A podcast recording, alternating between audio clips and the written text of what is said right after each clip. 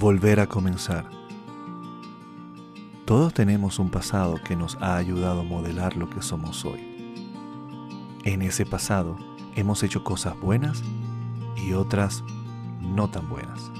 Sin embargo, hemos tenido la oportunidad de recapacitar, de cambiar y volver a comenzar.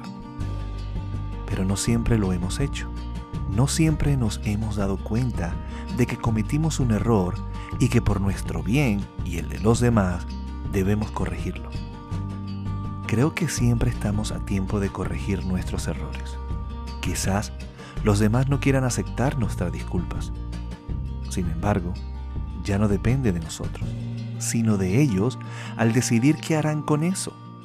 La carga del error ya no será nuestra, porque hemos tomado la decisión de corregir y ofrecer nuestras disculpas por los errores cometidos.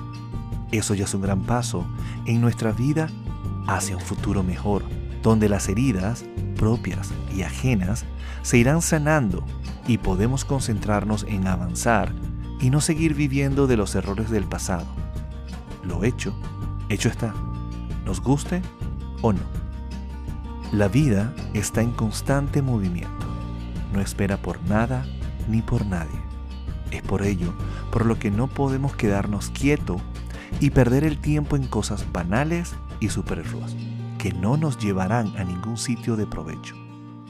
Ahora, hoy, es el momento para actuar. Disfruta de cada momento como si fuese único y haz de cada uno la mejor experiencia de tu vida. Recuerda que todos cometemos errores todos.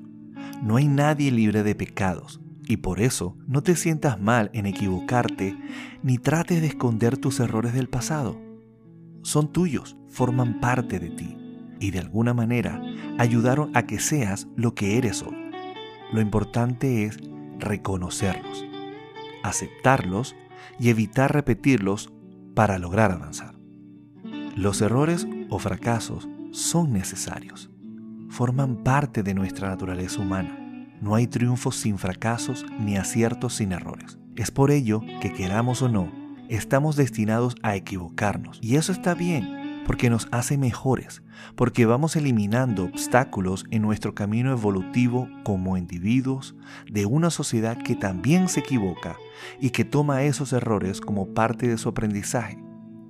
Así que no tengas miedo de equivocarte, sencillamente reconoce acepta, corrige y vuelve a comenzar.